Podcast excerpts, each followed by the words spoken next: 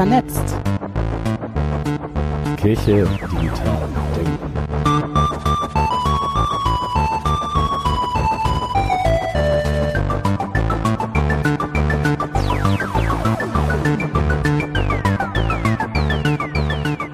Guten Morgen, herzlich willkommen zum Podcast Vernetzt. Kirche digital denken. Am Montag, den 21. Januar 2019 in den Heiligen Hallen des Konsistoriums zu Berlin. Zu Gast heute bei uns ist die Ines Zimzinski. Schönen guten Morgen. Guten Morgen, Ines. Und wir haben eben im Vorgespräch schon festgestellt, das wird vermutlich die größte Podcast-Herausforderung, denn Timo und ich und Ines sitzen häufiger zusammen und wir schaffen es selten, uns auf 45 Minuten, eine Stunde zu beschränken. Das ist hier heute für uns unsere Vorgabe. Aber erstmal zu dir, Ines. Wer bist du eigentlich? Wo kommst du her? Ach Gott, wo komme ich her? Äh, ich komme aus der M4. Ab Alex. Nein, ähm, ich äh, bin wohnhaft in Charlottenburg, gehöre der ähm, Kirchengemeinde Epiphanien an. Das ist die äh, Gemeinde an der Autobahn. Also die Autobahnkirche sozusagen. Ähm, von der Ringautobahn. Von der Ringautobahn, das große rote Ding, was man dann sieht, wenn man Abfahrt Knugelsdorfstraße vorbeiflitzt. Ähm, und äh, ja, bin Dozentin, bin ähm, äh, Inhaberin eines gut laufenden Hörbuchverlages, äh, bin Crowdfunding-Beraterin, Vorstand im Deutschen Crowdsourcing-Verband, mache seit über 30 Jahren Marketing und Vertrieb. Das ist so die Kurzform. Hat man das als Ausbildung gelernt damals, Marketing und Vertrieb? ähm, nee, also gelernt habe ich ganz schnöde Einzelhändlerin. Also Kauffrau im Einzelhandel, Fachsparte Foto, steht noch auf meinem Zeugnis. Und dann bin ich halt irgendwann in die Werbung abgerutscht. Ähm, oh Gott, das klingt jetzt auch so ein bisschen komisch, ne? Ich bin dann in die Werbung abgerutscht. Ich wurde ganz, oh, ganz, ganz, ganz, ganz, ganz, Ich bin, bin so froh, dass ich da wieder raus bin. Nein. Ähm, und habe dann halt irgendwann festgestellt, dass Vertrieb so mein Ding ist. Also gute Vertriebsideen, ähm, Leute zu motivieren, zu ermutigen und ähm, ja, habe das dann halt eben zu, meinem, zu meiner Passion und zu meinem Beruf gemacht. In, auf irgendeiner Internetseite von dir steht dann äh, Megamind Crowdversteherin, Vertrieb, Marketing, Crowdsourcing, Beraterin, Member of Board, DCVIV. Ja, das ist der deutsche Crowdsourcing-Verband. ja, das ist ähm, Megamind. Ähm, ich sehe halt was und finde dazu eine Lösung. Also ähm, ich gebe mich halt nicht mit dem, äh, das ist jetzt so zufrieden, sondern ich schaue halt, können wir das optimieren und wenn wir es optimieren können, wie machen wir es am besten? Und ähm, ja, das ist zum einen Gabe und Fluch. Äh, Gabe, weil ich dann äh, ja meistens etwas besser was was optimieren kann. Fluch, ähm, weil es halt einfach so viele tolle Sachen gibt, die man alle nicht gleichzeitig machen kann und ich mich dann meistens für irgendwas entscheiden muss. Und das ist dann immer nicht ganz so einfach. Mittlerweile habe ich soweit gemacht, dass ich gesagt habe, okay, da kann man was verbessern, da kann man was, was toller machen. Ich gebe es dann einfach ab. Ich suche mir dann jemanden, wo ich denke, das könnte drauf passen. Ähm, und derjenige kann es dann umsetzen und ich freue mich einfach nur, weil das Baby dann geboren wurde sozusagen. Und da bist du ja in Kirche perfekt aufgehoben, weil die sind immer sofort, wenn jemand Innovatives da ankommt und sagt, ich habe ja eine Idee, wollt ihr das nicht machen? Klingt doch total gut so, ah ja, total neue Ideen, da sind wir genau bei unser Ding. Ja, auch diese Ironie hat eine sehr starke Wurzel. Ähm, jein. Also ich habe gelernt, dass Kirche Zeit braucht. Also immerhin hatte sie 2000 Jahre. Ähm, ich habe gelernt, dass Kirche so langsam anfängt, sich wirklich auf den Weg zu machen und Marketing zu machen. Also nicht nur ne, die größte Werbekampagne Sonntags das Dingeldongel, sondern ähm, mit Godspot ähm, und, und jetzt auch digitaler Kirche ähm, äh, oder Kirche in der digitalen Welt ähm, schon auf einem guten Weg ist. Und ich schaue halt, wie ich da so meinen Cheflein zu beitragen darf. Dass das ähm, vielleicht dann auch in der säkularen Welt ankommt. Ja, du hast gerade erzählt, ähm, du, du hilfst Projekten ähm, irgendwie groß zu werden, beziehungsweise geboren zu werden, um mal irgendwie in den Metaphern zu bleiben. Ähm, eins davon äh, kenne ich sogar, das ist kirchlich irgendwie Startup Live. Ja, Startup Live, was war meine Idee? Meine Idee war, ähm, dass ich mich als Geschäftsfrau nicht angesprochen fühle. Also ich bin zwar für Kirche Von cool Kirche, als, genau. als Gemeindemitglied und ähm, Geschäftsleute sind auch immer mega am Spenden, ähm, der berühmte Zehnte. Aber so richtig ankommen, einen Ort zu haben, wo ich auch über mein Geschäft reden kann, wo ich vielleicht auch für Geschäftspartner um den Erfolg beten kann, ähm, das gab's halt für mich in Kirche noch nicht. Es gibt vielleicht die ein oder andere Arbeitsgruppe, ähm, aber auch da war für mich irgendwie nicht so der Vernetzungsgedanke, das ähm, berufliche Seelsorge, wie gesagt, äh, beten um Geschäftserfolg. Und ähm, da kam mir halt die Idee, warum nicht Leute finden, die äh, in dem Alter sind, die die die Startup-affin sind, die wissen, was junge Gründer machen, die verstehen, wie junge Gründer ticken und ähm, habe die erschreckenderweise oder überraschenderweise oder wundervollerweise im, ähm, im freikirchlichen Bereich gefunden. Ich sehe mich auch so ein bisschen so als, als Wandler zwischen den Welten, Landeskirche und Freikirche zu verbinden. Ähm, und habe mit denen halt eben die Idee Startup Life Berlin erstmal gehabt. Ähm, ich betone Berlin, äh, weil das große Konzept halt einfach heißt, das bundesweit zu machen. Das sind auch schon Anfragen da von anderen Städten, ob man es da nicht auch machen kann. Und ähm, das Ganze noch so ein bisschen angeknüpft an, ähm, an die USA, wo es solche Meetups gibt, wo sich halt ähm, junge Gründer treffen, die halt einen christlichen Hintergrund haben oder einen ähm, äh, Social Entrepreneurship, also ein soziales Unternehmen gegründet haben und einfach ganz andere Fragen an den Markt, an den Kunden und an sich selbst haben, als ähm, ich sag mal jemand, der halt früh morgens aufwacht und sagt, so, ich habe jetzt eine Idee, ich suche mir jetzt einen Investor und dann wird das schon. Sondern bei denen halt auch immer wieder die Herausforderung ist, wie kann ich das halt mit meinen christlichen Werten ähm, verknüpfen? Oder ähm, zu welchem Investor sage ich ja und zu welchem sage ich nein? einen kurzen Exkurs. Wir wollen ja irgendwie alle mitnehmen. Du hast eben gesagt, Meet up. Da ist Meet drin. Das verstehen vermutlich die meisten. Es hat was mit Treffen zu tun. Aber Oder was mit Fleisch. Dieses, Oder mit Fleisch, wollte ich gerade genau, sagen. es wird Je nachdem. M-E-E-T geschrieben und damit sind wir beim Treffen. Und was hat das mit dem Up zu tun? Wir treffen uns hoch. Ines, was ist ein Meetup? Ja, das ist natürlich schön passend, wenn man über Kirche redet und dann sagt, man trifft sich hoch. Ähm, äh, nein, wir warten nicht alle, bis wir oben sind, ähm, sondern äh, man trifft sich halt irgendwie äh, einmal im Monat oder alle zwei Monate, tauscht sich aus. Ähm, man trifft sich an einem Ort. Das ist zurzeit halt eben noch unter den Linden ähm, in einer sehr schönen ähm, Location, an einem sehr schönen Standort und ähm, lauscht dort einem Vortrag von einem Menschen, der vielleicht schon vom Startup-Gedanken, vom christlichen Gedanken her eine Ecke weiter ist. Oder stellt sein eigenes Geschäftsmodell vor und stellt sich da halt dann einfach der Masse mit Fragen oder mit Anregungen. Ähm, man findet dort Mitarbeiter, man findet dort Menschen, die auf dem gleichen Weg sind, ähm, vielleicht auch Berater, die halt sagen, ähm, ich kann nicht anhand der christlichen Werte beraten, als dass ich halt eben der klassische Businessberater bin, der halt nur über deinen Plan guckt und sagt, okay, du hast da fünf Leute, die sind halt ein hoher Kostenfaktor, schmeiß vier raus. Sondern ähm, in meiner Welt oder in meinem Verständnis sind das dann halt eben Berater, die halt eher einen Gabentest mit den Mitarbeitern machen oder gucken, wo sind ihre Stärken, wo sind ihre Schwächen und sie dann dementsprechend einfach gut fürs Unternehmen einsetzen. Also ist Meetup so eine neue Form von Stammtisch vielleicht, also so ein monatlicher Themenstammtisch, Ja, wo also auch manchmal ein bisschen Input Genau. ist und Leute sich treffen, ein Netzwerk entsteht. Richtig. Wir haben ja alle gelernt, ähm, äh, gib dem Kind einen neuen Namen, dann klingt's gleich ein bisschen fancier und dann kommen die Leute auch eher.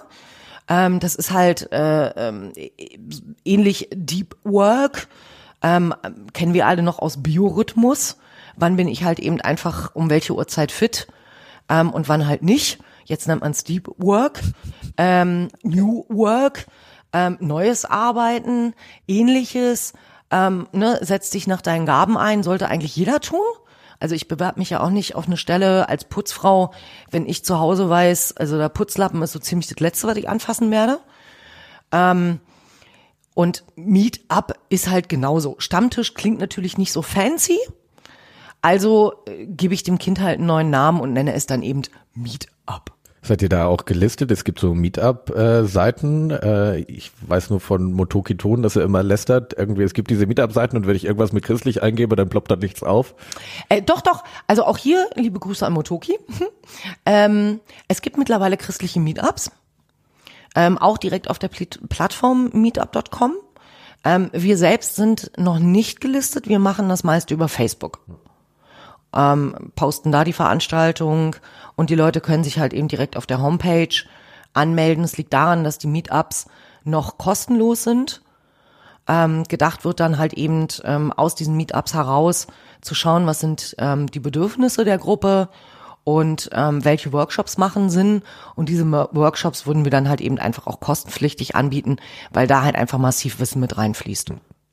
Eure Seite äh, Startup Live Berlin ähm, ist zweisprachig ausgerichtet. Ja. Ist es auch was wegen Fanciness oder ist es auch ein starker internationaler Anteil hier in Berlin? Wie ist es? Ähm, na, zum einen sind die meisten Startups in Berlin einfach ähm, äh, Englisch, also entweder UK oder USA.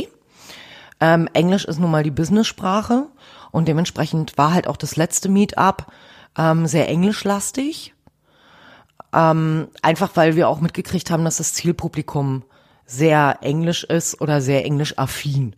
Ob die das jetzt nur aus Fanciness nehmen und sagen, oh, ich bin zwar ein Berliner Startup, aber ich möchte das doch lieber alles auf Englisch haben. Ich verstehe zwar nur 90, also ich, ich verstehe noch nicht mal 90 Prozent, aber es klingt halt mega. Ähm, weiß ich nicht. Ich selber ähm, bin halt äh, doch in der Altersklasse, dass ich mittlerweile sage, ich fände auch ganz nett, wenn wir das irgendwie so auf Deutsch machen könnten. Weil der ein oder andere einfach wirklich aus Fanciness sagt, er möchte gerne es auf Englisch haben, aber eigentlich kein Wort versteht. Und äh, dementsprechend. Ich habe mich nur gefragt, was für Leute eigentlich so da hinkommen, mit welchen Biografien, Frömmigkeitshintergründen vielleicht auch und äh, Vorstellungen auch so, ne? Tierisch viel Freikirche. Ähm, ich habe festgestellt, äh, Startups sind eher so die Freikirchler ähm, liegt wahrscheinlich auch eher so an der Sprache der Gottesdienste und am Aufbau der Gottesdienste, die sich ja doch schon ähm, ziemlich von der Landeskirche unterscheiden. Ähm, gestandene Unternehmer, kleine mittelständische Unternehmen fühlen sich halt in der Landeskirche wohler, weil es da eben ähm, konservativer zugeht, weil sie da halt einfach ihre klaren Strukturen haben. Da kennen sie halt die Abläufe noch vom Weihnachtsgottesdienst und von Oma und Opa. Ähm, und die, die ähm, Freikirchler tun auch mittlerweile relativ viel. Also Berlin-Projekt bietet seine Jobzeit an, äh, gemeinsam für Berlin guckt halt immer wieder, was kann man noch machen, um Unternehmer ähm, ja, um da die Bedürfnisse, die christlichen Gottesdienstbedürfnisse abzustimmen. Ähm, und äh, da würde ich mir einfach freuen, wenn, wenn die Landeskirche sich da vielleicht auch mal so ein bisschen aufmachen könnte. An was konkret denkst du da? Ähm, ich schmeiß mal so den Namen Berliner Salons in den Raum. Ähm, wirklich einen Treffpunkt zu schaffen, wo sich Berliner Unternehmen äh, unterhalten können, wo sie halt eben einfach auch über ihre, ihre eigenen ähm, Herausforderungen reden können. Ne, es ist ja zum einen eine Frage, ähm, erfolgreich zu sein und dann vielleicht wirklich Wege zu gehen, die man so an sich nicht machen würde aber die Verantwortung zu haben, da einfach mal 100, 150, 200 oder 2000 Mitarbeiter zu haben. Ähm, und zum anderen, wie kann ich ähm, ethische oder moralische Vorstellungen mehr ins Unternehmen tragen? Also wie kann ich das meinen, meinen Mitarbeitern klar machen? Und wie kann ich halt einfach auch dazu stehen, zu sagen, ich bin Christ? Hm. Das ist spannend. Ich glaube, es ist auch so ein bisschen dieses was in Berlin auch leicht ist, dass man so nebeneinander herlebt. Ich weiß halt, dass mein Kollege an der Evangelischen Akademie so wirtschaftsethische Frühstücke macht und da kommen auch so Anzugträger Leute irgendwie so, wie es in äh, Landeskirchen ja überall irgendwie auch dann so äh, evangelische Unternehmerverbände, äh, Vereine etc. so gibt. Aber es ist irgendwie nochmal ein krasser Gap zu so einer jüngeren äh, Kultur, die irgendwie ganz anders äh, tickt, würde ich sagen. Ne? Ja, und die halt eben ähm einfach auch sagt, dass sie auch einen anderen Weg geht. Also nicht nur geschäftlich, ne, Social Entrepreneurship, also soziales Handeln, faire Arbeit, faire Ware, äh, zu denen, die es halt eben anders gelernt haben, die vielleicht ihr Studium aufgegeben haben und Papas Unternehmen geerbt haben und jetzt vor der Herausforderung sitzen, ähm, wie, wie kriege ich das jetzt irgendwie A, fair in die Welt? Was ist dieses Social Entrepreneurship überhaupt? Und sehr schnell dann das Ding vom Tisch wischen und sagen, na ja, das kriege ich halt nicht hin, ich habe eine zu große Verantwortung, ich muss das halt so entscheiden. Und wir sehen ja auch, es können auch Entscheidungen sein, die ganz anders sind. Und gerade von denen, die das Unternehmen wirklich von, von Papi oder auch von Mutti übernommen haben, also die einfach ein klassisches Familienunternehmen weiterführen, stehen natürlich auch gerade jetzt vor einer besonderen Herausforderung, das Unternehmen halt in die neue Zeit zu führen. Also vor dem Thema Digitalisierung, ähm, neue Arbeitsmethoden und so weiter stehen wir ja nicht nur als Kirche. Richtig. Und, und da würde ich es mir halt einfach wünschen, dass Kirche da halt eben auch so ein Stück weit ähm, Auffangen, Ort wird, um ähm, Fragen zu beantworten. Weil durch das digitale Arbeiten kommen neue Ängste. Du hast halt 20, 30 Jahre mit deinem Betrieb super Arbeit geleistet, stellst auf einmal fest, wir haben selbstfahrende Autos, du brauchst nur noch einen Autozulieferer, rein versicherungstechnisch. Ist es nicht anders zu machen? Das heißt, äh, damit wären vielleicht 90 Autozulieferer hinfällig. Was machen die jetzt? Die haben sich teure Maschinen angeschafft. Da hängen Arbeitsplätze dran. Ähm, das sind halt neue Ängste, neue Existenzfragen, die man so sich vielleicht jahrelang nicht stellen musste. Und hier einfach ähm, einen Ort zu finden, wo die Leute darüber reden können, über ihre Angst reden können. Ich sage nicht, dass Kirche jetzt anfangen soll, sich ins Business einzumischen und zu sagen, du gar kein Problem, wir machen da mal jetzt irgendwie so ein Crowdsourcing-Ding draus, ne? Wir fragen mal die Crowd, was die von dir wollen und dann wird das schon. Also sie sollen kein Business Coach werden. Sie sollen einfach nur ein Heimathafen werden für Leute, die jetzt einfach Angst haben. Und die sich vielleicht, die vielleicht nicht wissen, wohin. Weil mit ihren Arbeitskollegen oder, oder mit, mit, mit ihren äh, Arbeitnehmern können sie nicht drüber reden. Mit ihrer Frau wollen sie nicht drüber reden. Da haben sie jetzt vielleicht gerade das Häuschen gekauft oder es ist gerade abgezahlt, das Leben kann beginnen. Mit ihren ähm, äh, Konkurrenten, Mitbewerbern, Freunden wollen sie nicht drüber reden, da wollen sie das Gesicht nicht verlieren, das soll ja gut laufen. Wir sind ja immer noch so in diesem Scheitern ist doof. Mit wem reden die darüber? Und ähm, da gibt's halt in meiner Welt noch, noch, noch keinen Ort, wo man hinfinden könnte und sagen könnte, hier, cool. Dieses ähm, Crowdsourcing-Begriff ist jetzt schon mehrfach ähm, gefallen, auch mit dem ähm, Verband. Ähm, und Crowdfunding ist irgendwie sowas, wo alle sich so ein bisschen was drunter vorstellen. Irgendwie so Start Next, Kickstarter, irgendwie, da hat jemand sich ein neues Spiel oder ein neues Gadget ausgedacht und man kann den finanziell unterstützen, dass dieses äh, Ding produziert wird und dann kriegt man das irgendwie. Aber Crowdsourcing ist ja irgendwie noch so ein bisschen mehr. Magst du da mehr äh, was zu sagen? Ja, was ist Crowdsourcing? Also Crowdsourcing ist erstmal Crowd. Was ist die Crowd? Die Crowd ist nicht das, was wir zum Eisbein essen, Kraut, sondern ist das Volk, die Masse. Ähm, Schwarmintelligenz. Das heißt, ähm, äh, wenn ich eine Herausforderung habe, ähm, ist es normal, dass ich ans Telefon gehe und eine Freundin anrufe oder einen Kollegen anrufe und sage, du, ich habe hier das und das, sag mal was dazu. Hast du da eine Idee? Oder ich fange an zu googeln oder ähm, ich schmeiß irgendwelche Plattformen an und gucke, gibt's da irgendeine coole Antwort für. Das ist Schwarmintelligenz. Das heißt, ich mache mich auf den Weg und gucke, was hat jemand anderes dazu gesagt. Das kann ich jetzt mit unterschiedlichen Sachen machen. Crowdfunding, was du ja schon angesprochen hast, heißt, ich habe eine Idee, ich habe ein Projekt, ich habe ein Produkt und ich möchte das gerne finanzieren. Ich kann das nicht von alleine. Die Bank hat vielleicht auch gesagt, hm, nette Idee. Haben sie nicht noch ein Sparschwein irgendwie von Oma? Also gehe ich in die Crowd und ähm, binde die Schwarmintelligenz mit Finanzierung in mein Produkt ein. Das heißt, ich bin ähm, zwar der Produzent, weil ich das Produkt oder weil ich die Idee habe, aber die Crowd wird Mitproduzent. Die ist nicht nur Kunde, Customer, sondern ähm, sie konzipieren an der Idee mit. Beziehungsweise nochmal andersrum, wenn du sagst, Crowdfunding oder Bank. Die Bank überprüft natürlich auch, ob du irgendwie ein sinnvolles Wirtschaftsmodell hast, guckt sich irgendwie die Papiere an und sagt, ja, dafür würden wir einen Kredit geben oder nicht. Wenn du das Produkt vor die Crowd stellst, bist du natürlich gleich bei den Kundinnen und Kunden und fragst, wollt ihr das überhaupt? Interessiert genau. das überhaupt jemanden? Richtig. Das ist, ähm, mir ist vor, vor, ich glaube, zehn Jahren mittlerweile ähm, bei so einer Förderveranstaltung ähm, im Kulturbereich der Satz um die Ohren geballert worden. Äh, machen Sie den Förderantrag fertig, gehen Sie eine halbe Stunde um den Block, ähm, setzen Sie sich wieder hin, lesen Sie es durch und fragen sich, braucht sie die Welt? Das finde ich schon ziemlich krass im Kulturbereich, aber es trifft es eigentlich ganz gut. Ähm, ich sag, Crowdfunding ist immer wieder Marketing mit angeschlossener Finanzierung.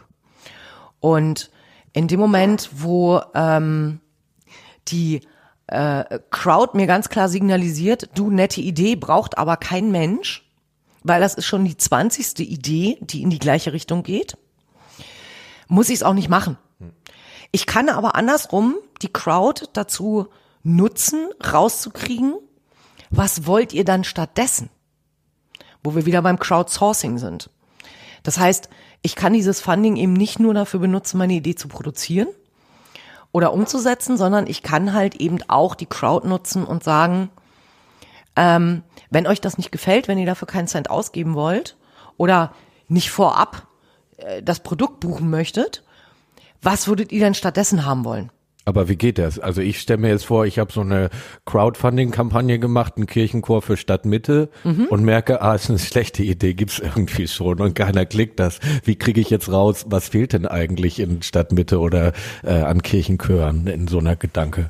Ähm, also zum einen ähm, hast du so oder so Fans gesammelt. Also wenn du null Fans gesammelt hast, ja, stimmt, wie kriege ich's raus? Ansonsten hast du Fans gesammelt. Du hast natürlich auch in den sozialen Medien getrommelt. Ähm, wenn ich im Internet Geld sammle, sollte ich halt auch im Internet Werbung dafür machen. Und dementsprechend kannst du dir halt einfach ähm, schon mal so, so ein Feedback holen. Ähm, durch so Kommentare. Durch Kommentare ähm, oder halt die, die, die Fans direkt anschreiben und sagen, hey, du bist Fan gewesen auf meiner Kampagne. Ähm, hat leider nicht geklappt. Trotzdem danke für, dein, für deine Unterstützung, für deinen Support, dass du es auch in die sozialen Medien getragen hast. Ähm, hilf mir mal, wie kann ich es besser machen? Und dann kommt vielleicht bei raus, du äh, war total super, aber Schlüsselanhänger habe ich 3000 Stück hier rumzuliegen. Ich hätte mich tierisch drüber gefreut, wenn ähm, ich eine CD gehabt hätte. Oder wenn du T-Shirts rausgehauen hättest mit irgendeinem coolen Spruch drauf. Oder ein Jutebeutel oder ich danach die Sänger hätte kennenlernen dürfen. Ähm, das heißt, ich kann die Crowd ähm, als, als Feedback-Modell benutzen. Im Idealfall habe ich sowieso schon mal rausgekriegt, ob die das überhaupt haben möchten, ähm, weil ich schon vorab mit ihnen kommuniziert habe. Genau, und jetzt komme ich mal, was ich von dir gelernt habe und was sehr einprägsam geblieben ist ähm, Crowdfunding beginnt natürlich damit, also im öffentlichen Raum, wenn ich die Kampagne starte und irgendwo hochlade, vielleicht ein Video dazu, aber sie startet irgendwie nicht so in den großen Weiten des Internets und es reicht irgendwie da eine tolle Kampagne auf Better Place oder wo auch immer, um nochmal ein paar zu nennen, ähm, hochzuladen, sondern ich muss erstmal meine Leute aktivieren. Das heißt, meine Mama, mein Papa, meine beste Freundin, und denen sagen, erzählt ihr bitte davon. Das heißt, das Ganze passiert in ganz, ganz nahen Netzwerken in den ersten Schritten. Genau.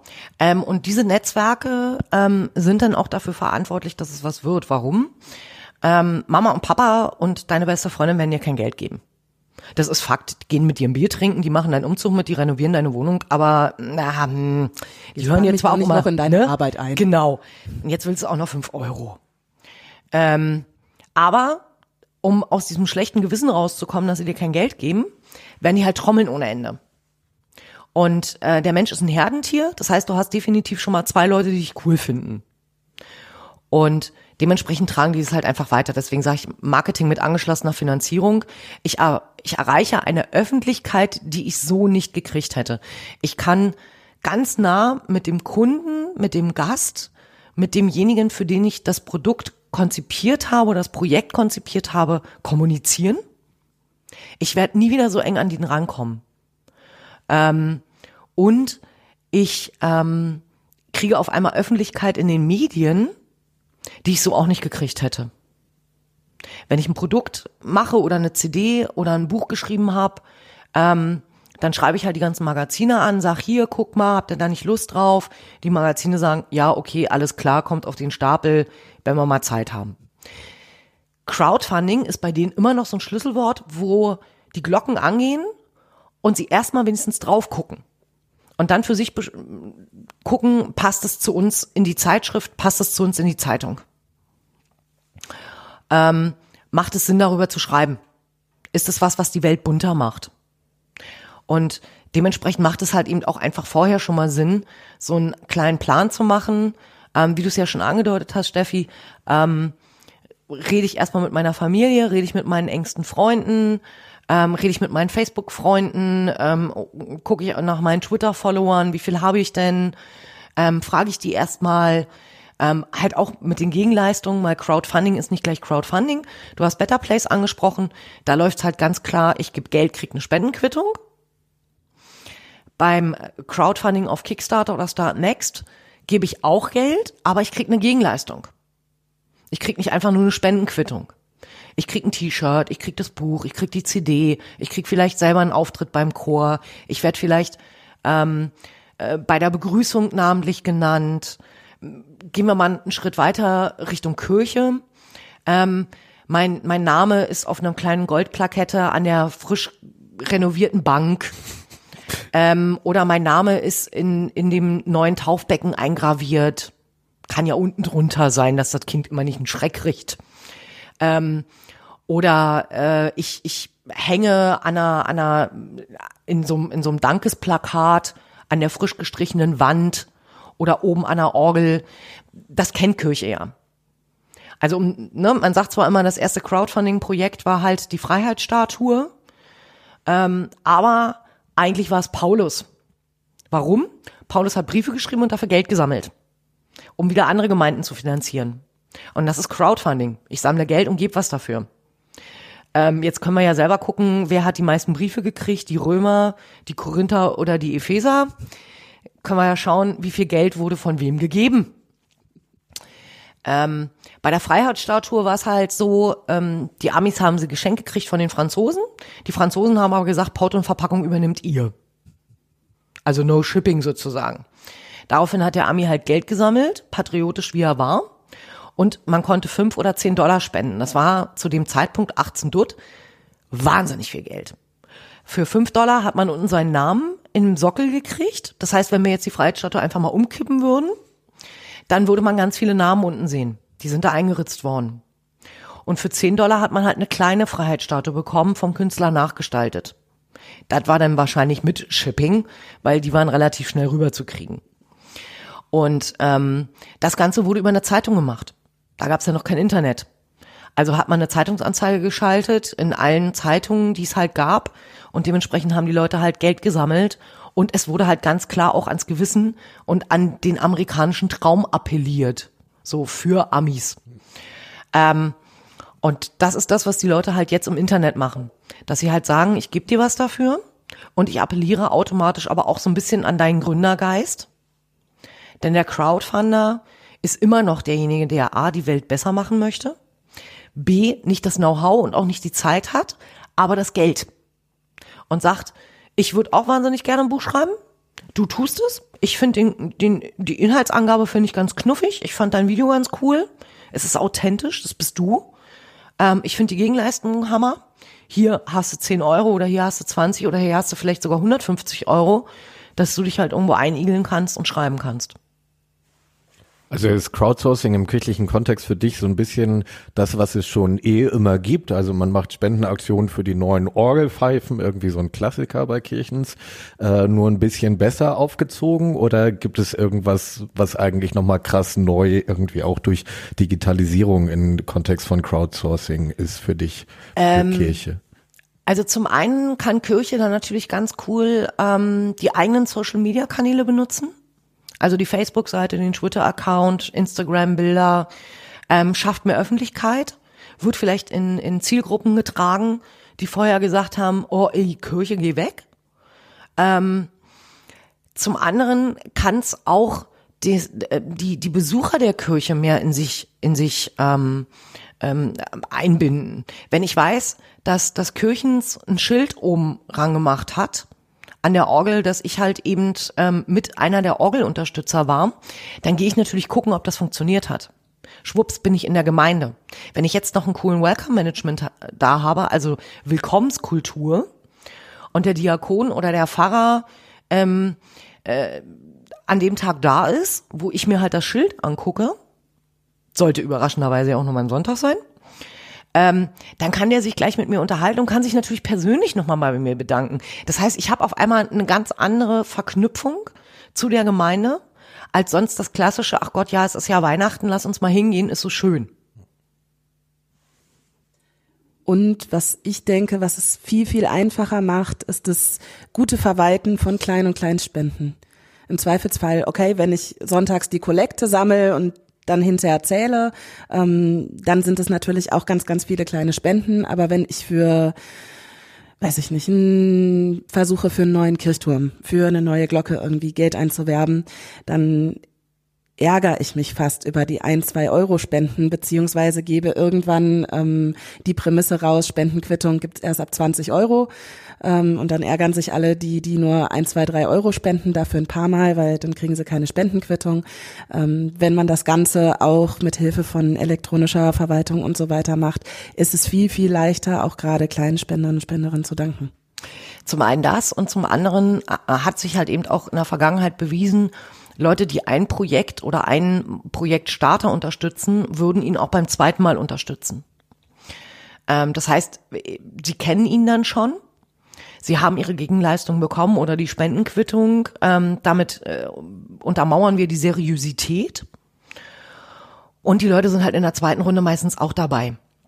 Also es gibt ganz viele Verlage und Musiker, die halt eben ähm, ihre Projekte und Produkte nur noch über Crowdfunding finanzieren sogar ähm, Leute, die man aus Funk, äh, Fernsehen und Zeitung kennt, die diesen Weg gehen, ähm, weil es einfach eine coole Art ist, ähm, wirklich neue Freunde zu finden und ähm, seine Fans besser mit einzubinden.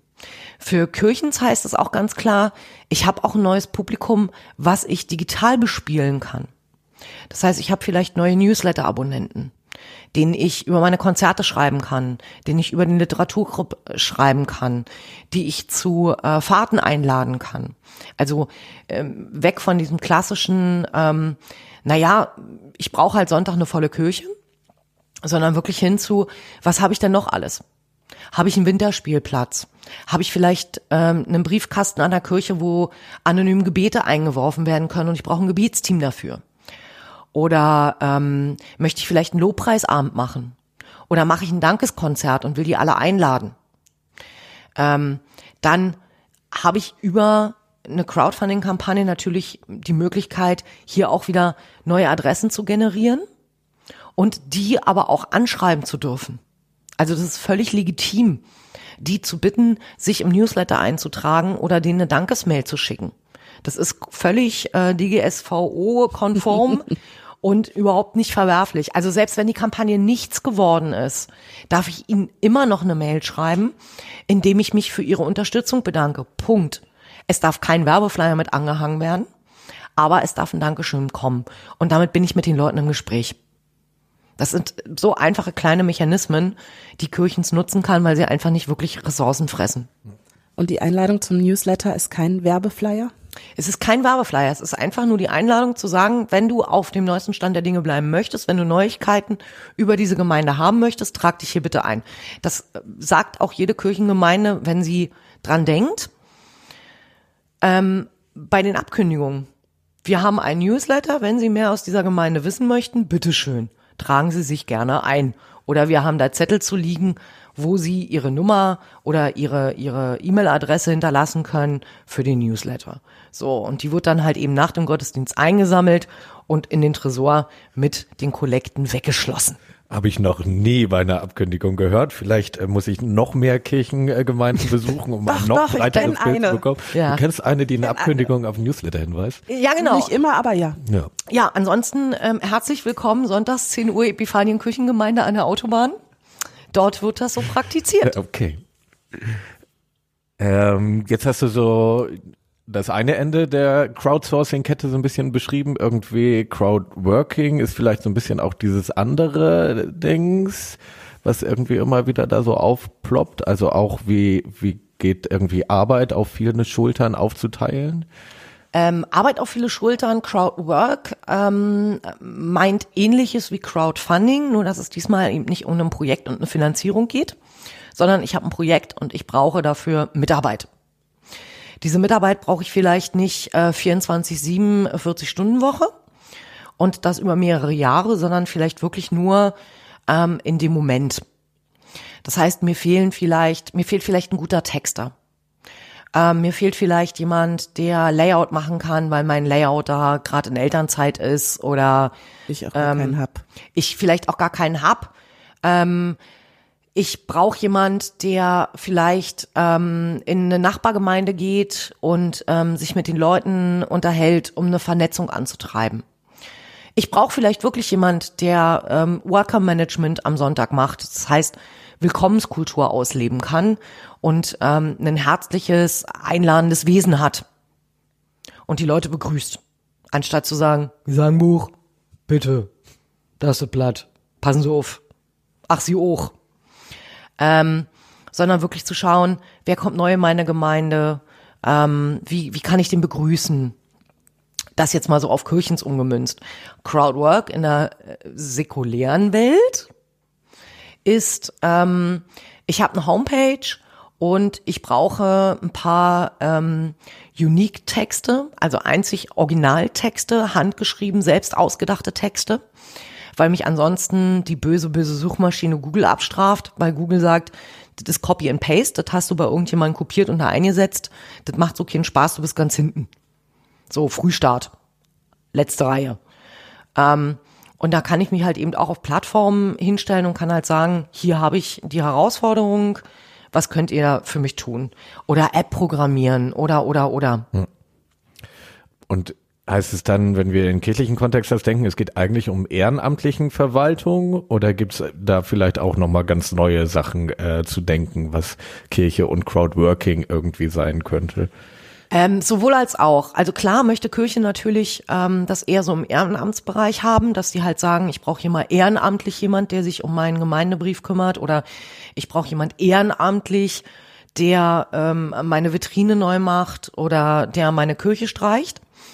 Ähm, ich würde mich freuen, wenn wir dafür irgendwo mal langfristig auch ein Budget hinkriegen, weil auch derjenige ähm, gibt sein Wissen so ein Stück weit mit rein oder seine Tätigkeit. Es gibt aber andersrum auch ganz viele Unternehmen, die sich in Kirche engagieren würden, wenn man sie mal ansprechen würde. Es gibt diesen Social Day, der ist einmal im Jahr. Das sind ähm, Unternehmen wie Coca-Cola oder Siemens, die ähm, einen einen ähm, sozialen ähm, Tag machen, wo sie sich sozial engagieren wollen. Das ist bei Gärtnern bis hin zu Räume streichen, bis hin zu Kindervorlesen. Ähm, da kann man seine Ideen einwerfen und kann sagen, hey, wir brauchen hier gerade mal einen Besuchsdienst an dem Tag. Äh, wir haben Seniorenheim und könnte da mal irgendwie oder äh, wir wollen Puppentheater machen, könnte mal im Hintergrund so ein bisschen Strüppen ziehen. Und die Unternehmen machen das dann. Die bewerben sich richtig, die haben da Lust drauf und äh, Kirchens kann sowas genauso benutzen. Nun übernehme ich gerade mal den Blick von irgendjemandem aus der Kirchengemeinde, der uns ganz bestimmt zuhört und dich jetzt fragt, geil, und wie komme ich da dran? Da. ähm, ähm, nähere Informationen unterhalten Sie. ähm, nein, es gibt äh, es gibt gute Tat.de, es gibt die Freiwilligenagentur Berlin-Brandenburg. Ähm, es gibt ganz viele äh, Freiwilligenagenturen, die man anschreiben kann und sagen kann, könnt ihr mich äh, in eure Datenbank bitte mit aufnehmen. Also ich weiß, dass gute Tat.de sehr gerne mehr mit Gemeinden zusammenarbeiten würde, weil sie halt einfach wissen, da ist soziales Potenzial und eben auch aufgrund der Ehrenamtssituation ähm, Bedarf. Und zur anderen haben sie halt sehr viele junge Leute, die ähm, mittlerweile so weit sind, dass sie sagen, ich will der Gesellschaft was zurückgeben und ich möchte mich gerne ehrenamtlich engagieren. Was ich Kirchens hiermit als Appell wirklich mit auf den Weg gebe, ist, hört auf, die Leute nach ihrem Beruf einzusetzen. Ein Webprogrammierer, der den ganzen Tag Webseiten programmiert, hat keine Lust, sich auch noch ehrenamtlich mit Webprogrammierung auseinanderzusetzen. Aber wer macht uns dann die Homepage? Das ist vielleicht jemand, der ähm, eine Gabe dafür hat und ein Talent dafür hat und von seinen Freunden immer wieder gefragt wird, ey, kannst du mal ein Update machen? Kannst du mir mal ein Logo bauen? Kannst du mir mal irgendwo so eine Bildergalerie anschaffen? Ähm, das kriegt man ganz einfach damit hin, indem man sich mit den Leuten unterhält. Weil der Webprogrammierer ist vielleicht jemand, der sagt, boah, wenn ihr den Garten umgraben wollt, ich bin hier. Ich mach's vielleicht, also gefühlt mit dem Spaten in zwei Stunden. Wahrscheinlich braucht er zwei Stunden, bis er den Spaten einigermaßen richtig erhalten hat, aber da braucht man eben Geduld. Ähm, und andersrum ist vielleicht der Gärtner oder der, der äh, Hausmeister ist, ein begnadeter Webprogrammierer, es weiß nur einfach keiner außer in seinem Freundes- und Bekanntenkreis und der würde das wahnsinnig gerne machen, aber Kirchen sind die nicht ernst. Sondern schickt ihn immer in den Garten. Und, sondern schickt ihn im Garten, weil Überraschung der Hausmeister. Und das ist das, was ich immer sehr schade finde. Weil es gibt ganz viele Menschen, die sich ausprobieren möchten und das können sie bei Kirchen eigentlich machen. Und das versuchen sie halt auch im Ehrenamt. Und das sind vielleicht auch Leute, die begnadet gut vorlesen können, ähm, die aber keiner fragt, weil sie äh, Steuerberater sind. Und ähm, das ist halt eben das, wo ich ja, wo ich mich einfach freuen würde, wenn sich das ändert.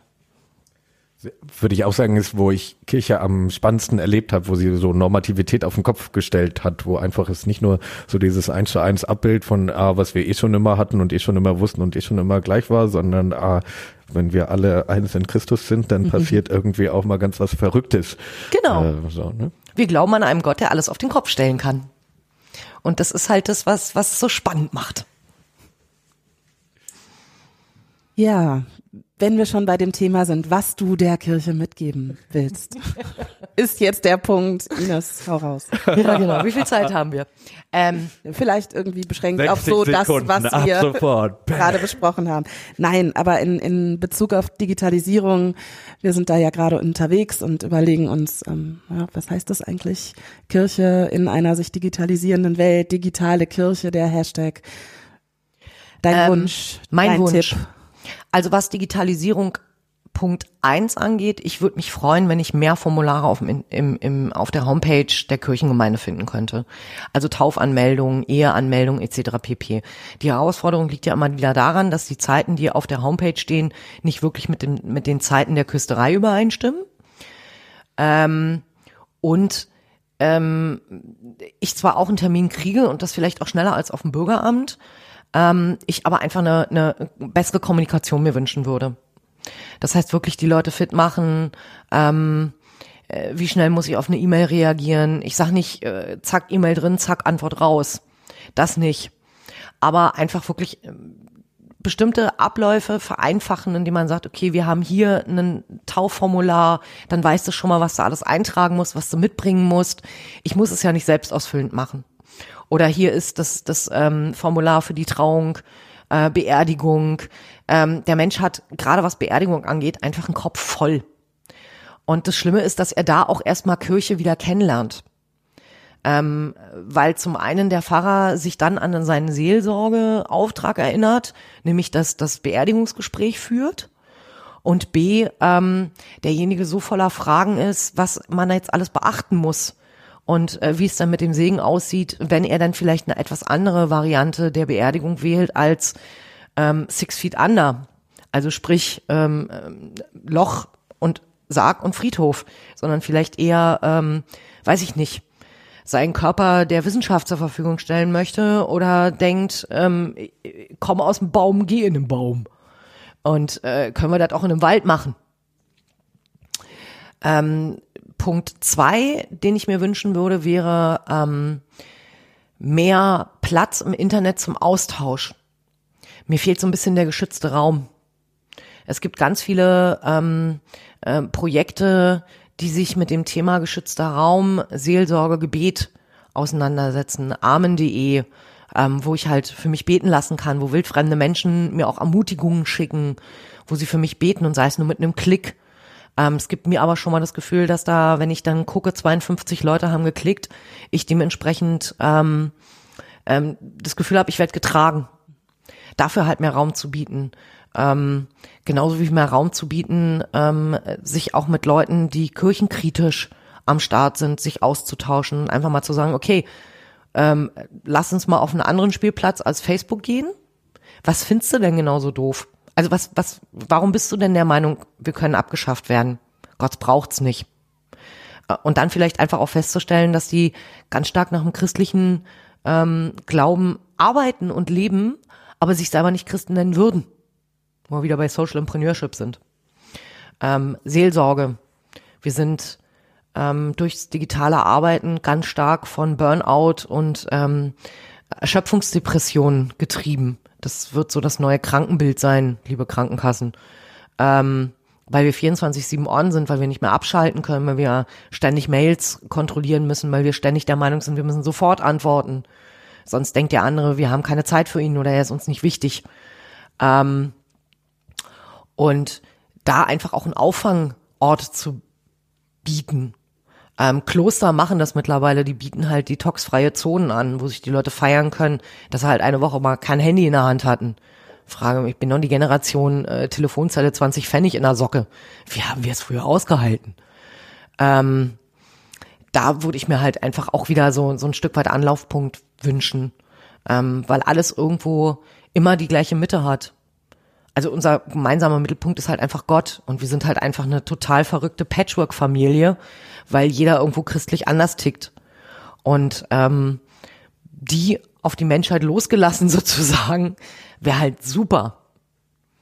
Ähm, Punkt drei, Infrastruktur.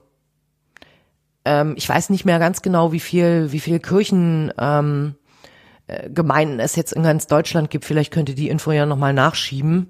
Ich glaube, es sind 14.000. Ich bin mir nicht sicher. Ich weiß nur, wenn, wenn alle kirchlichen Gemeinden einen WLAN-Hotspot hätten, ähm, wie auch immer er heißen mag, in meiner Welt Godspot, dann hätten wir vielleicht auch nicht mehr das Problem, dass Dörfer kein Internet haben. Ähm, und überraschenderweise hätte Kirche auf einmal völlig neue Besucher. Was hat mit den Pokémons ja auch super funktioniert. Da waren nämlich auf einmal Kirchengemeinden, Arenen oder Anker, weil sie sich dahin beworben haben. Ähm, oder auf einmal Locations, also Orte für nebenan.de, für Nachbarschaftsfeste. Ähm, auch da, das wäre dann, glaube ich, Punkt vier, Schrägstrich fünf. Ich bin mir nicht hundertprozentig sicher. Der Nee, letzte nee, Gedanke. jetzt bei vier. Bei vier, okay. Mein letzter Gedanke dazu, wie es immer so schön in den Predigten heißt. ähm, auch hier einfach zu schauen, was gibt es an Partnern im Internet, mit denen ich mich vernetzen kann. Also nebenan.de wäre jetzt zum Beispiel so eine Idee von mir, weil ähm, auch hier, ähm, wenn ich mich als Gemeinde anmelde, dann komme ich genau in die ähm, Nachbarschaft, die halt auch schon meine Gemeinde ist, die ich anders ansprechen kann, weil da vielleicht auch ein paar Leute sind, die gesagt haben, na, ich spare mir die Kirchensteuer jetzt einfach mal, ich brauche keinen Gemeindebrief oder ich gucke da schon gar nicht mehr rein. Ähm, die kann ich halt wieder völlig neu ansprechen. Ich weiß, was in Epiphanien passiert ist, als wir halt gesagt haben, ähm, wir wollen ähm, ein Gemeindefest machen, wir machen einen Gemeindetag oder wir machen einen Winterspielplatz. Ähm, die Leute einfach ganz anders zu aktivieren, auch gerade was das Ehrenamtsthema angeht. Ich brauche, ich suche. Das sind so Themen bei nebenan.de. Ähm, und dann einfach auch zu schauen, was gibt's da noch? Also wo finde ich vielleicht ein Café, mit dem ich kooperieren kann, weil ich mich da als Pfarrer einfach mal eine Stunde reinsetze und mit den Leuten rede. Ähm, das finde ich halt im Internet, indem ich dann eben bestimmte Restaurant-Plattformen aufrufe und gucke, wer ist denn da alles in meiner Gegend? Spare ich mir das wilde Rumgelaufe oder das wilde Rumgefahre. So, das so meine Wünsche, Hoffnungen an die Kirche, weil ich habe gelernt, Hoffnung heißt nicht ähm, zu glauben, dass alles gut wird, sondern Hoffnung heißt zu glauben, dass alles einen Sinn hat. Und ich denke, digitales Leben und ähm, Internet und Kirche haben durchaus einen Sinn. Wir müssen jetzt einfach nur schauen, wo die Orte sind, dass wir den Orten dann Sinn geben.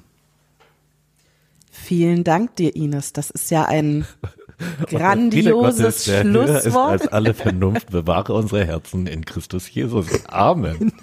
Ja, aber der Ines, vierte Punkt wurde ja schon so. Wir bleiben bei Timos Frage. Ines, hörst Ja. du eigentlich Podcasts? Ob ich Podcasts habe? Höre. Höre. Ach, höre. Ähm, ja, also jetzt durch meinen Hörbuchverlag ein bisschen weniger, weil ich halt eher Hörbücher kon- in, in Kontrolle höre. Ähm, euren höre ich natürlich. Klar. Ähm, was, was, was höre ich sonst noch? Ähm, pff, zurzeit eigentlich eher Predigten. Also so Predigt-Podcasts, die finde ich halt ganz spannend. Welche denn? Ähm, es gibt einen ganz großartigen vom Projekt Kirche. Ähm, da wird halt immer der Bibeltext gelesen und dann kommt halt die Predigt. Ähm, das finde ich halt sehr, sehr cool, weil ähm, wenn Gott 24-7 ist, dann sollte ich halt auch die Möglichkeit haben, 24-7 Gottesdienst zu feiern und sei es nur mit mir selbst. Mach doch das Abend mal ein bisschen kürzer. Theologisch ganz. Komm, Predi äh, wie, wie war das immer? Äh, Predigtum aller Gläubigen? Priestertum. Priestertum aller Gläubigen, ne? Also in dem Moment, wo ich getauft bin, ähm, Nee, die Frage ist nur, ob es alleine funktioniert. ja, alleine ist, geht halt schnell. ähm, ich glaube, jetzt Dieses ist ja, Thema machen wir dann in einer anderen Folge auf. Genau. Mit der Gemeinschaft remote und zeitsouverän verbunden. und sehr eng, sehr eng verbunden, wenn man es dann für sich alleine macht. Ähm, ja, ich finde Podcast halt eine ganz coole Geschichte, weil ähm, es halt immer so ein bisschen die Meinung desjenigen äh, widerspiegelt und ich selber ähm, danach ja auch immer noch die Möglichkeit habe, mit ihm in Kontakt zu treten, auch hier wieder entweder über soziale Medien oder ähm, im Radio hieß es dann immer, wir haben einen Brief unserer Hörer bekommen. Ähm, also für die, für die Oldschool, ihr könnt immer noch Briefe und Postkarten schreiben. Vielleicht freut sich dann auch die Redaktion, weil es eben was ist, was man nicht so oft bekommt, als ähm, eine E-Mail. Ne, das ist ja schon Tagesgeschäft, ähm, aber so eine Postkarte oder so ein Brief, das hat ja schon wieder was. Das ist ja schon fast wieder so richtig Oldschool. Liebe Grüße an Barnett an der Stelle, einen alten Freund von mir, der mir geschrieben hat, dass er unseren Podcast sehr gerne hört. Und wir kriegen so wenig Feedback, äh, dass hier jedes Feedback extra einzeln gewürdigt wird. und der auch überlegt haben, wann wir denn ein Hörenden-Treffen machen und ich äh, ihm gesagt habe, dass ich ihn dazu einladen werde. Vielleicht auf jeden Kirchentag oder sowas. Ja, auf dem Das wäre Kirchentag. eine gute Idee, ja. Genau, oder man macht halt auch ein Meetup draus, dass man halt einfach sagt, hey Hörer, wir treffen uns, ähm, wir haben jetzt so und so viel Podcasts gemacht, ähm, bringt euch doch mal ein bisschen mehr mit ein. Ja, vielleicht auch mit den anderen Podcasts zusammen, dass wir dann nicht zu dritt nur sitzen. Vielleicht zu viert. äh, wir schauen mal. Ja, aber so hat jeder gute Hauskreis ja auch angefangen, ne? Also ich wiederhole es immer wieder gerne. Jesus hat ja auch die Möglichkeit gehabt, nach der Speisung der 5000 Fischbrötchen für alle zu sagen, ähm, so, jetzt wisst ihr, wie cool ich bin, raus und erzählt's jedem. Sondern er hat sich halt zwölf ausgesucht. Die zwölf hat er ausgebildet und die sind dann halt los. Und ähm, so ähnlich sehe ich das dann halt eben auch mit Projekten. Es darf immer kleiner anfangen und dann gesund groß werden. Ja. Haben wir Termine?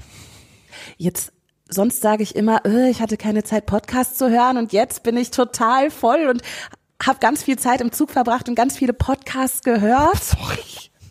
Und zwar vor allem einen, den wir ja, glaube ich, schon mit einem Cliffhanger letztes Mal angekündigt hatten, weil ich nicht wusste, kann ich euch den wirklich nennen, weil ich absolut gar nichts über die siebten Tag Adventisten wusste.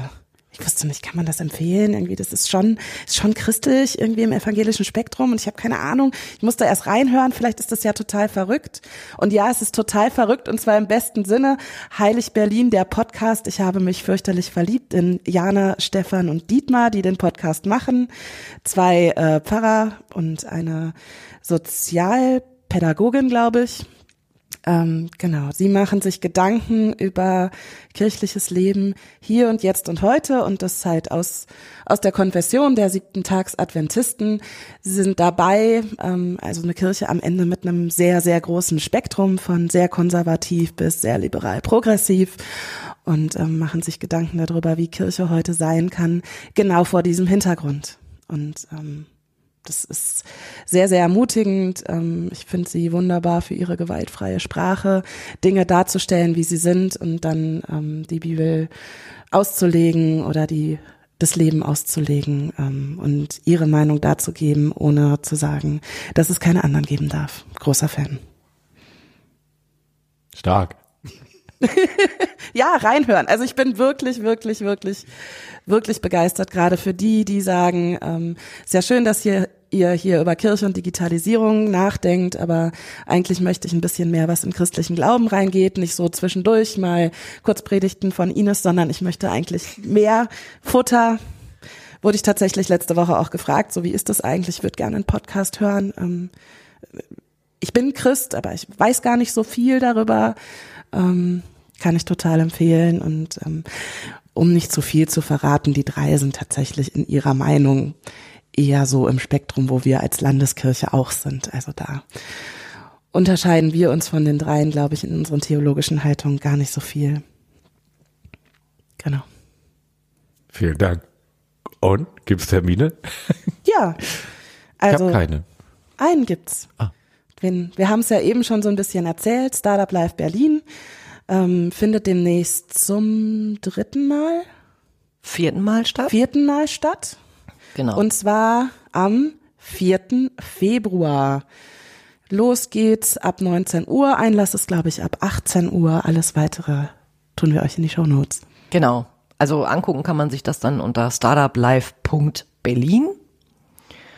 Und ähm, da kann man sich dann halt eben auch anmelden. Anmeldung lohnt sich, damit wir dann einfach auch wissen, ähm, reicht der Raum. Die letzten Male hat er gereicht. Und ähm, es ist dann unter den Linden Ecke Charlottenstraße In diesem Microsoft-Dingsy sie da, ne? in dem Microsoft Digital Eatery. Ja, das ist sehr cool und die sind auch sehr glücklich. Kann man da ähm, einfach da hingehen zu und sagen, ich würde hier so ein Meetup machen und dann kann man da sein? Oder wie läuft es? Genau, na du meldest dich halt bei ja, denen ja. und ähm, das ist halt ein Showroom für sie.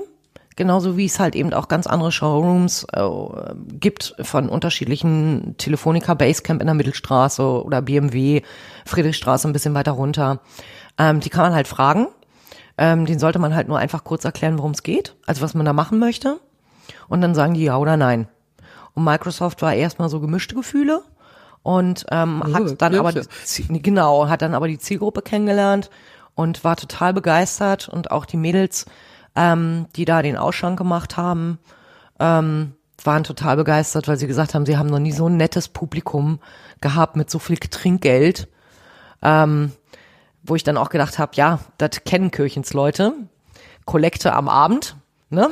Du kommst zwar kostenlos rein, aber nicht kostenlos raus. Und dementsprechend haben sie da halt eben auch wieder was in den Klingelbeutel geschmissen. Das gelernt. Ähm, zur zur ähm, Podcast-Idee finde ich mega, höre ich wahnsinnig gerne mal rein. Ähm, was ich mir vielleicht noch einfach wünschen würde, wenn wir beim Thema Podcast sind, ähm, mal so ein Podcast mit drei unterschiedlichen Leuten aus drei unterschiedlichen Richtungen. Also wo du halt jemanden hast, der aus der theologischen Ecke kommt, jemand, der, ich sag mal mal so liebevoll, einer von der Straße, ähm, der halt vielleicht so ein bisschen Bibel kennt, aber nicht so wahnsinnig viel damit zu tun hat. Und der dritte, der ähm, vielleicht schon etwas tiefer in der Bibel drin ist, ähm, vielleicht auch Gemeindezugehörigkeit hat, ähm, aber trotz allem kein theologisches Studium. Um da einfach mal so drei Aspekte mal drauf zu packen. Dann sucht man sich irgendeinen Bibelvers oder irgendeine Figur raus. Mose, David, Jona, es gibt ja genug. Ähm, und über die reden die dann. Das können auch vier, fünf Leute sein. Sowas fände ich auch zum Beispiel mega spannend. Einfach den Leuten da draußen mal zu erzählen, ähm, wie man Bibel auslegen kann. Und dass es eben nicht so steif konservativ trocken sein muss, sondern dass man das auch wirklich immer so, auch gerade aus seiner Lebensperspektive heraus, sich angucken kann und dass da auf einmal ein Elia ein ganz anderes, ähm, ein ganz anderer Mensch wird, wenn man überlegt, vielleicht hatte der ja Burnout.